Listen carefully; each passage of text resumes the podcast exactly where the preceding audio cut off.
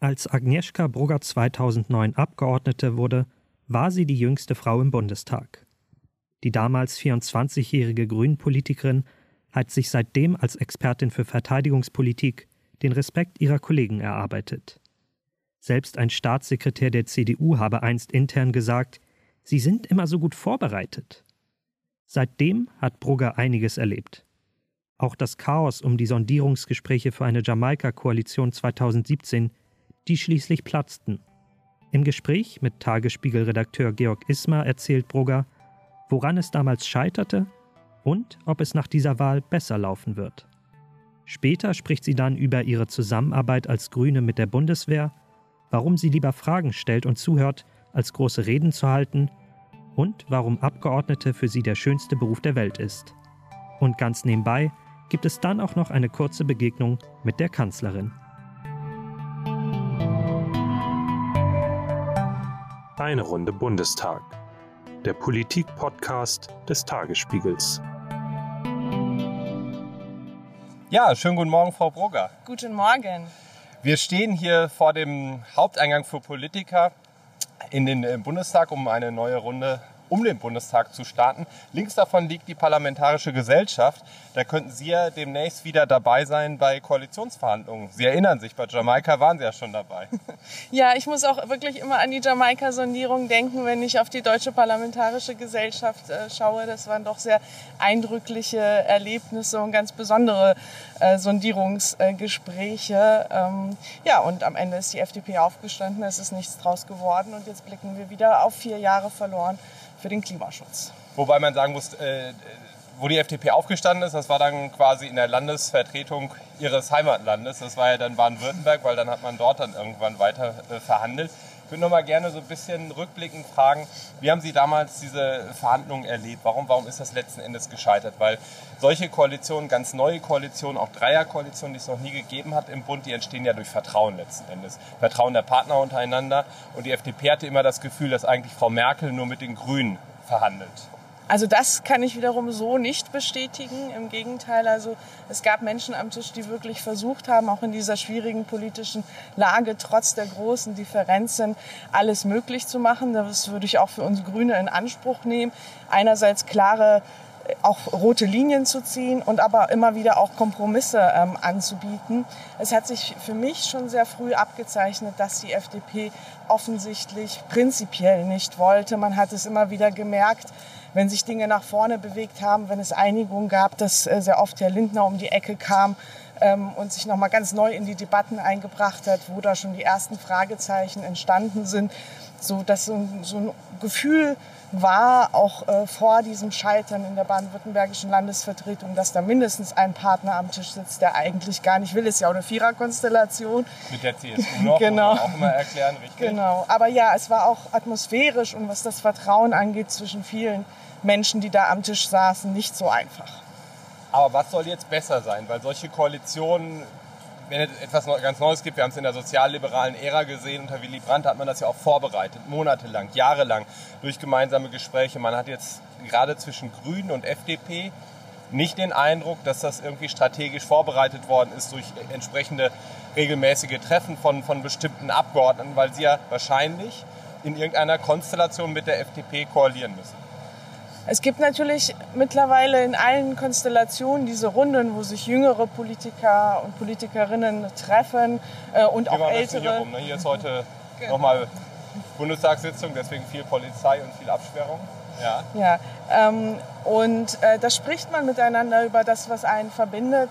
Denn wir sind ja alle demokratische Parteien, die am Ende des Tages ja auch die Pflicht haben, miteinander in Gespräche zu gehen und eine gute und stabile Regierung für die Menschen im Land ähm, zu bilden. Trotzdem sind diese Runden, die natürlich Vertrauen bilden, gewisse Differenzen schon mal ausdiskutieren können, ähm, am Ende nicht die ganz entscheidenden, sondern ähm, Es sind dann in den Sondierungsgesprächen und Koalitionsverhandlungen die handelnden Personen, die zum Gelingen beitragen oder eben auch dann das Scheitern verursachen. Ähm, ich finde es total wichtig, dass wir alle in der Lage sind, miteinander zu sprechen und ähm, auch in meiner parlamentarischen Arbeit, auch als Oppositionsabgeordnete, sind es immer die schönsten Momente, wo man gemeinsame Mehrheiten findet und Anträge, wenn sie auch vielleicht nicht mehr so aussehen, wie ich sie ursprünglich mal geschrieben habe, dann doch die Mehrheit im Bundestag bekommen und im besten Fall Realität werden. Sie sprechen es ja gerade schon an. Was bedeutet für Sie seit 2009 im Deutschen Bundestag gute Oppositionsarbeit? Weil oft ist es ja so, auch manchmal wirkt es auch ritualisiert, man stellt Anträge und eigentlich egal, was drinsteht, selbst wenn es vielleicht sogar Forderungen der Regierungskoalition sind, werden die abgelehnt. Einfach aus Prinzip. Ja, das, Das ist nervt. auch ganz oft, also ganz oft Arbeit für die Tonne. Ja, das nervt auch wirklich, dieses Ritualisierte, dieses sich manchmal nicht zuhören. Das ärgert mich auch äh, immer wieder, weil ich glaube, es gibt Punkte, da hat auch die Opposition mal recht oder Vorlagen von der Regierung, die auch nicht nur schlecht sind. Klar schaut die Opposition auf die Skandale, muss die Dinge, die falsch laufen, aufklären. Ja, drei Untersuchungsausschüsse habe ich hinter mir, das sind natürlich Welche wichtige. waren das, ganz kurz? Ähm, einmal die Tanklasterbombardierung durch Oberst Klein, Kundus. ähm, Kundus-Untersuchungsausschuss, äh, dann Eurohawk-Desaster Ja. und jetzt natürlich die Berateraffäre. Da war ich aber eher als stellvertretendes Mitglied Ja. äh, und stellvertretende Fraktionsvorsitzende mit an Bord, nicht mehr ganz so in, an vorderster Front. Aber was ich wirklich mir wünsche für eine neue Regierung, wer auch immer sie stellen wird, und ich hoffe, die Grünen werden mit dabei sein, dass man diese Rituale aufbricht, dass man mehr einander zuhört, dass man sachlicher miteinander umgeht. Machen Frauen da anders Politik vielleicht auch, dass sie, dass sie da ein bisschen pragmatischer rangehen, jenseits dieser alten Grabenkämpfe und eben, Sie haben es ja gerade gesagt, wenn die Opposition redet, hören wir gar nicht zu und auch eine gewisse Arroganz, sobald man in der Regierung ist. Machen Frauen das vielleicht ein bisschen anders? gerade nach 16 Jahren äh, Angela Merkel. Gute Frage. Ich sage ja immer scherzhaft, wenn die Frauen auf allen Seiten bei den Jamaika-Sondierungen alleine verhandelt hätten, dann wäre es nicht so geendet. Ähm, aber das äh, ist auch ein bisschen mit einem Augenzwinkern. Bei den Geschlechtern ist wie mit den Parteien. Es gibt überall solche und solche. Okay, eine sehr salomonische Antwort, muss ich schon sagen. Sie sind 2009 in den Deutschen Bundestag gekommen als damals jüngste Abgeordnete. Jüngste weibliche, ja. jüngste genau. weibliche Abgeordnete. Würden Sie rückblickend sagen, ist es, ist es gut, so früh in die Politik zu gehen? Weil oft lautet ja eben auch ein Vorwurf, man hat noch gar keine Lebenserfahrung, man müsste eigentlich erstmal irgendwie arbeiten und, und da irgendwie Erfahrungen sammeln, um so ein bisschen mit der Lebensrealität der Menschen noch näher in Kontakt zu kommen. Würden Sie das rückblickend sagen, das war gut, so früh in den Bundestag zu gehen oder vermissen Sie manchmal auch noch andere Erfahrungen? Also für meine Freizeit als junger Mensch war das nicht gut, aber ansonsten ähm, ja, bin ich so glücklich ähm, über diese Fügung, denn das war es. Ich komme da gleich nochmal dazu, Ja. weil es ist eine der schönsten Aufgaben der Welt. Man hat immer wieder den Eindruck, auch als Oppositionsabgeordnete, dass man manchmal Menschen helfen kann, dass man die Dinge in eine gute Richtung bewegen kann. Es dauert immer furchtbar lange, ähm, aber manchmal geht es auch einen Schritt zurück. Aber es ist wirklich eine tolle Aufgabe und man lernt so viel. Ich stehe im Kuhstall oder bin in Mali und Afghanistan bei der Zivilgesellschaft und den Soldatinnen und Soldaten. Ich darf wirklich viel äh, lernen, äh, gerade auch in meinem oberschwäbischen Wahlkreis. Ähm, Also es ist wirklich eine tolle Da Aufgabe. muss man sagen, Ravensburg, ne? Klammer auf, Genau, Klammer zu. das wunderschöne da kommen wir, Ravensburg. kommen wir gleich nochmal drauf zu sprechen, ja.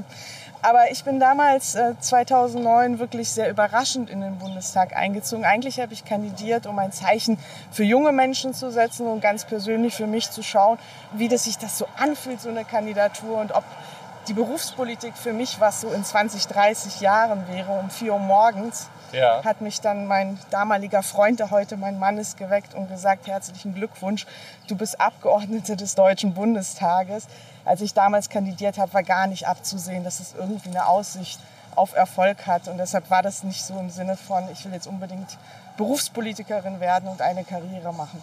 Ich glaube, es braucht mehr junge Menschen in der Politik, denn wir stellen ja auch im Bundestag die Weichen für ihre Zukunft. Und deshalb muss auch ihre Stimme dort ein stärkeres Gewicht bekommen. Am Ende des Tages kommt es gar nicht so sehr auf das Alter in Lebensjahren an, sondern auf den Charakter und auf die Fähigkeit zuzuhören und gemeinsam Lösungen zu finden. Haben Sie denn den Eindruck, es hat sich da auch in den zwölf Jahren, die Sie jetzt dabei sind, etwas verändert im Miteinander? Klar, der größte Einschnitt, sage ich mal jetzt in die negative Richtung, war sicherlich der Einzug äh, der AfD. Das Klima ist viel, viel rauer geworden, polarisierter. Wir laufen ja im Hauptportal her, es ist immer noch auch alles abgesperrt. Man merkt doch deutlich immer daran auch, wie stark der Reichstag mittlerweile geschützt werden muss, was sich auch verändert hat in den letzten vier Jahren, aber auch irgendwie in der Zusammenarbeit, dass sich etwas positiv verändert hat, wie Sie das wahrnehmen, insgesamt die Veränderung im Parlamentsalltag. Was man schon gespürt hat, ist, wie Sie sagen, dass über den Einzug einer Partei, die kein Interesse an gemeinsamen Lösungen hat, die immer wieder auch objektive wissenschaftliche Fakten in Abrede stellt, die hetzt, ein Effekt eingetreten ist, nämlich dass die Demokratinnen und Demokraten näher zusammengerückt sind. Und ich finde, Politik ist im besten Fall so, dass es uns gelingt, auf Basis von fairen Spielregeln und gemeinsamen Werten ja auch Argumente auszutauschen, unterschiedliche Lösungen für unterschiedliche politische Probleme anzubieten. Und so gab es auch wirklich ein paar Momente, gerade ähm, wenn gehetzt wurde, wo man das Gefühl hatte, hier steht jetzt der ganze Bundestag von der CSU bis zur Linkspartei äh, zusammen bei irgendwelchen unsäglichen Anträgen, äh, die da im Plenum gestellt worden sind. Und ähm, das waren dann wieder so Momente, die einem auch Kraft geben, trotz allem. Aber dennoch hat man jetzt ja gerade in dem Wahlkampf wieder den Eindruck, dass sich alle in ihren Gräben einbuddeln und sagen, nee, mit denen kann ich nicht, mit denen kann ich nicht und mit denen kann ich nicht. Und eigentlich ähm, man den Eindruck hat, das werden die alten Grabenkämpfe nochmal fortgeführt jetzt, auch ideologischer Art. Ja, das ist auch wirklich sehr bedauerlich, dass der Wahlkampf eigentlich äh, immer dann doch zu Zuspitzungen und ähm, auch manchmal zur Eskalation untereinander beiträgt und es weniger darum geht, was sind die verschiedenen Antworten, wer kämpft mit welchen Argumenten, sondern immer wieder auch um persönliche Angriffe. Finde ich relativ schade, dass es am Ende des Tages, auch wenn man so ins Netz schaut und so manche Tweets liest, unser aller Land und unser aller Wahlkampf und unser aller Verantwortung, dass das besser läuft. Wenn wir über den Wahlkampf sprechen, was hat Sie da besonders genervt in diesem Jahr? Ich meine, Sie als Grüne waren natürlich mit Annalena Baerbock besonders betroffen. Ich habe letztens gesehen im Bundestag vor Ihrer Rede, haben Sie sie nochmal richtig intensiv gebrieft, weil es ging ja um Afghanistan auch. Da ist natürlich unglaublich viel auch mit Verkürzungen gearbeitet worden. Sie hat viele Fehler gemacht, muss man einfach auch sagen ähm, die Beschuldigung im Lebenslauf, das Buch mit den Plagiaten und so weiter. Aber es wurde natürlich auch sehr, sehr stark hochgespielt und Inhalte sind immer wieder zurückgetreten in diesem Wahlkampf. Annalena Baerbock muss von mir nicht gebrieft werden. Wir hatten aber natürlich an dem Tag Sondersitzung, Verteidigungsausschuss, ja. Auswärtiger Ausschuss. Und das finde ich natürlich nur sehr professionell, dass sie dann noch mal einmal checkt, äh, gab es da noch mal neue Punkte, die man ansprechen muss in der Debatte. Also, ähm, aber ein Briefing von mir braucht sie ganz sicher nicht so gut, wie sie ist. Und sie hat, denke ich, auch gezeigt, dass sie auch stehen kann, wenn es nicht so einfach ist. Und dass sie auch sagen kann, ja, das lief nicht so gut, ich habe das gehört, ich lerne daraus. Das ist, was ich von Politikern erwarte. Alle drei, die zur Wahl stehen, sind am Ende des Tages auch nur Menschen. Alle drei, die zur Wahl stehen, haben auch Fehler gemacht, auch in diesem Wahlkampf. Und deshalb denke ich, wir sollten wirklich mehr über die Lösungen diskutieren und auch so Dinge sehen, ja, dass am Ende des Tages alle nur Menschen sind und es darauf ankommt, wie sie damit umgehen. Sie haben gerade, äh, verstehe ich vollkommen, also weil wir natürlich auch in sehr polarisierten Zeiten leben. Sie sagen trotzdem ist Politik für Sie absolut noch ein Traumberuf, die Menschen äh, vertreten zu dürfen. Sie haben sich sehr stark auch auf Verteidigungspolitik spezialisiert. Ja. Wie kommt man dazu oder wie äh, war es anfangs so, wie werden Sie wahrgenommen mit Piercings und so weiter bei der Bundeswehr? Das ist sicherlich eine Frage, die Sie oft gestellt bekommen, aber es interessiert mich einfach, wie sich das so, so entwickelt hat, weil man muss sich da sicherlich am Anfang viel Respekt erarbeiten, weil erstmal auf einen bisschen komisch wahrscheinlich geschaut wird. Ja, ich komme so mehr aus der Friedens- und Konfliktforschungsecke, aber das ist ja trotzdem auch noch nicht ganz Verteidigungspolitik, ähm, aber sicherlich nochmal eine wichtige Perspektive, wenn wir zum Beispiel über Fehler und Zukunft von Auslandseinsätzen sprechen. Ähm, ja, ich bin hier angekommen mit 24 Jahren und dachte, jetzt muss ich mich erstmal so richtig beweisen und die werden alle ganz, ganz äh, große Vorurteile über mich im Kopf haben. Und ich muss sagen, da habe ich auch eine sehr schöne Erfahrung gemacht, gerade auch im Ausschuss, ja, aber auch bei der Bundeswehr, dass man sehr stark daran gemessen wurde, wie gut ist man vorbereitet, wie geht man mit den anderen Kolleginnen und Kollegen um. Und bis auf wirklich ganz wenige blöde Sprüche äh, habe ich gemerkt, alle neuen Abgeordneten, egal ob jung, alt, Mann oder Frau, werden erstmal von den alteingesessenen ParlamentarierInnen kritisch beäugt. Und es war dann schön, dass ein CDU-Staatssekretär irgendwann mal wohl intern gesagt haben muss, ah, die ist immer so gut vorbereitet, die hat so kritische Fragen. Ne? Da merkt man dann auch jenseits der inhaltlichen Differenzen, ähm, dass es auch so eine menschliche Ebene gibt. Und das ist, denke ich, in der Politik auch ganz wichtig, wenn man gemeinsam zu Lösungen kommen will. Und da hatten sie ja nie den Eindruck, dass es da irgendwie besondere Vorbehalte gibt und ja, dass sie da irgendwie besonders kritisch beäugt werden oder so, sondern gute Vorbereitung und so erarbeitet man sich dann Schritt für Schritt Respekt. Na, ich habe schon auch immer manchmal so ein bisschen äh, im Nachgang bei Besuchen an Standorten mitbekommen, ja, wir waren ja erst skeptisch, wir wussten nicht, wie das wird und dann war es aber total nett. Ich höre auch einfach gern zu, ja, weil ich natürlich selber äh, mich jetzt zehn Jahre bei der Bundeswehr gedient habe, interessiert mich ganz besonders, was die Soldatinnen und Soldaten zu sagen haben. Und mich haben immer die Abgeordneten irritiert, die nach Afghanistan zum Beispiel Ja, fahren ja. und diese kurze Zeit, die man da miteinander hat, erstmal damit verbringen, einen ganz langen Vortrag zu halten. Ich finde es wichtiger, Fragen zu stellen und wenn es natürlich Fragen an mich gibt, die dann auch so gut ich kann zu beantworten. Das ist ja immer ein ganz interessanter Punkt, weil, weil viele Politiker wirken ja oft so, als wüssten sie alles und halten lange Monologe und Vorträge. Und sie sagen ja, sie, sie, sie, sie fragen dann auch mehr. Und eine Frage jetzt auch mit Blick auf die äh, nächste Regierungsbildung, zum Beispiel Ihr Kollege Tobias Lindner, auch Verteidigungspolitiker, hat gesagt, man merkt schon ein erhöhtes Interesse jetzt auch von Seiten der Bundeswehr, weil man äh, spürt, da kommt vielleicht eine Partei in die Regierung und äh, dass man da schon eher mit eingebunden wird. Haben Sie auch den Eindruck?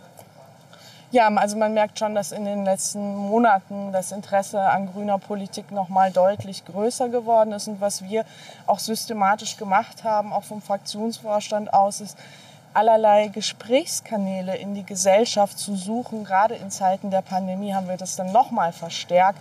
Ja, und ähm, wenn wir jetzt kurz bei Afghanistan bleiben. Wir haben die schrecklichen äh, Entwicklungen der letzten Wochen erlebt, den Evakuierungseinsatz äh, der Bundeswehr.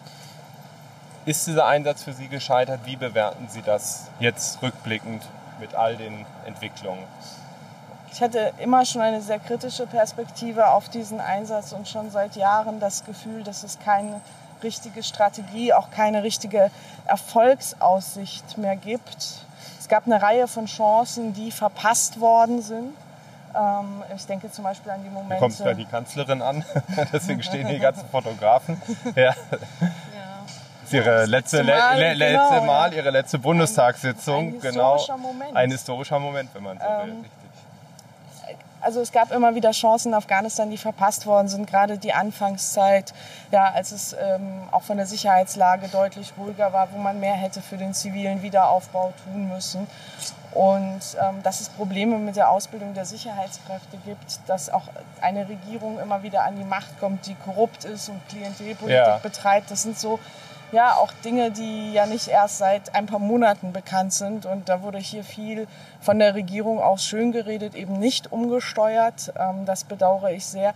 Trotzdem, auch bei aller Kritik muss man sagen, wenn wir uns den Bildungsbereich anschauen, ich denke an so viele junge Frauen und auch Männer, die ich in Afghanistan getroffen Ja. habe, die auch jetzt noch sehr kämpferisch für eine Zukunft, für ihre Rechte eintreten. Ähm, da kann man nicht sagen, alles war jetzt nur umsonst. Was mich wirklich, wirklich geärgert hat, ist dieses Versagen der Bundesregierung in die den letzten Monaten. hinaus herauszuholen. Die Grünen hatten ja schon im Juni den Antrag gestellt, mehr zu machen. Es, man hatte den Eindruck, es wurde zwischen den Ministerien wurde die Verantwortung hin und her geschoben. Aber letzten Endes hat eine Bundeskanzlerin auch eine Richtlinienkompetenz. Sie hat, Absolut. sie hat das alles laufen lassen. Sie hätte ja Absolut. sagen können, das möchte ich und darum kümmern wir uns. Absolut. Also da sind auch alle verantwortlich und das ist auch, denke ich, auch für die Menschen im Land völlig unverständlich, wie jetzt diejenigen, die de, das hätten machen sollen, die Verantwortung von sich wegschieben, immer auf jemand anderen oder auf etwas anderes zeigen. Und es war ja nicht nur der grüne Antrag. Es waren so viele Menschen, gerade aus der Bundeswehr, aus der Zivilgesellschaft, die gesagt haben, von Woche zu Woche wird die Bedrohung größer, wir müssen was tun. Andere Staaten machen das deutlich besser, fliegen die Leute aus, machen dann Sicherheitsüberprüfung, Visaverfahren. Und das war ein Chaos mit Ansage, weil man Angst hatte vor einer innenpolitischen Debatte. Von ein, vor ein paar Hetzern hat man den Kreis der Personen, die einen Anspruch haben, bewusst klein definiert, auch willkürlich klein definiert.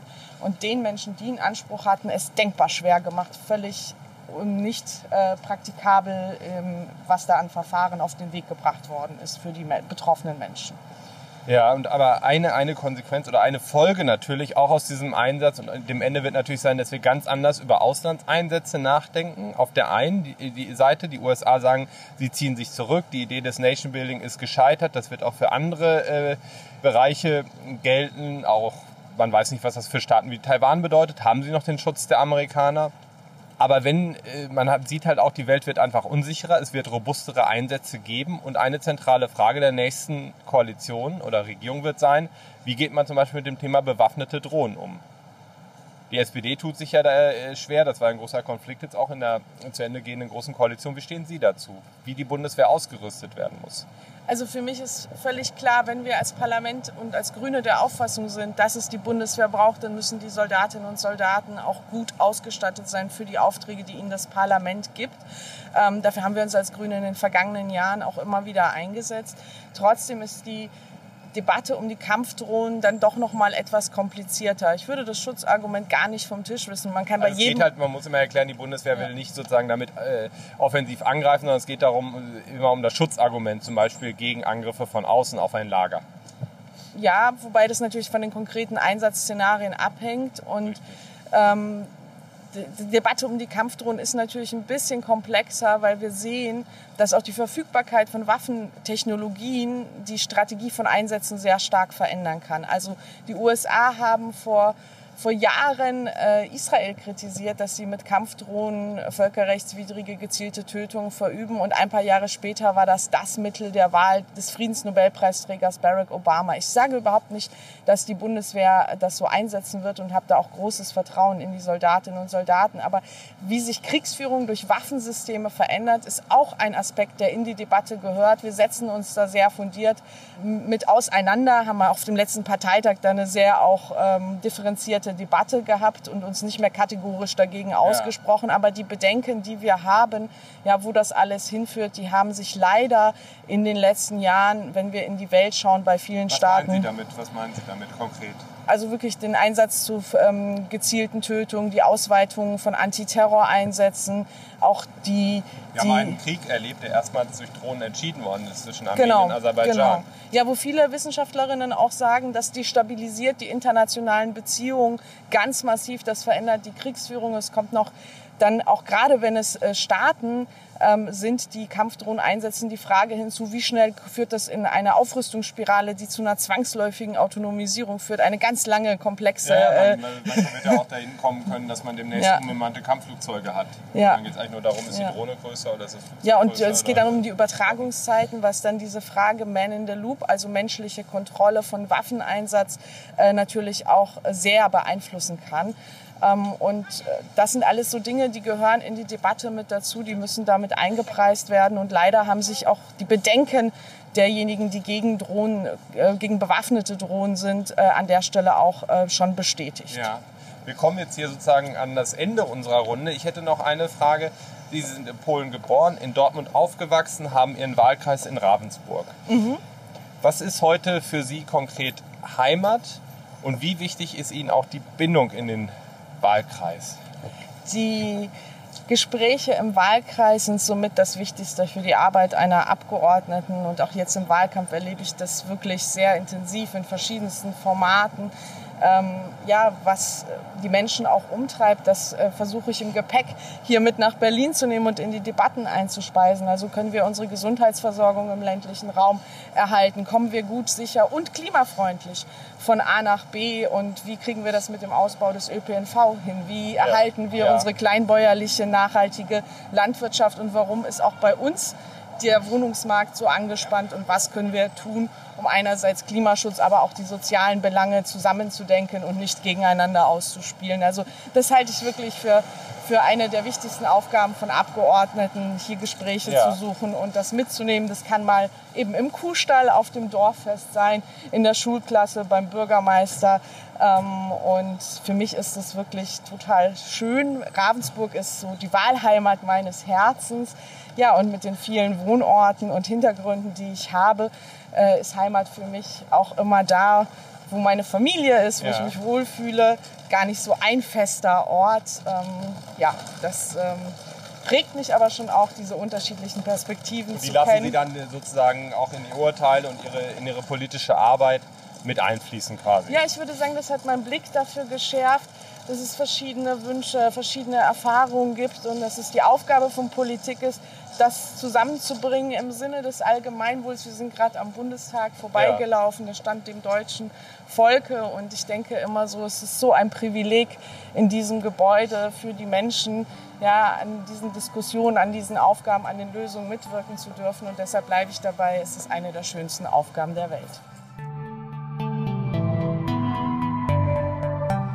Eine Runde Bundestag. Der Politik-Podcast des Tagesspiegels.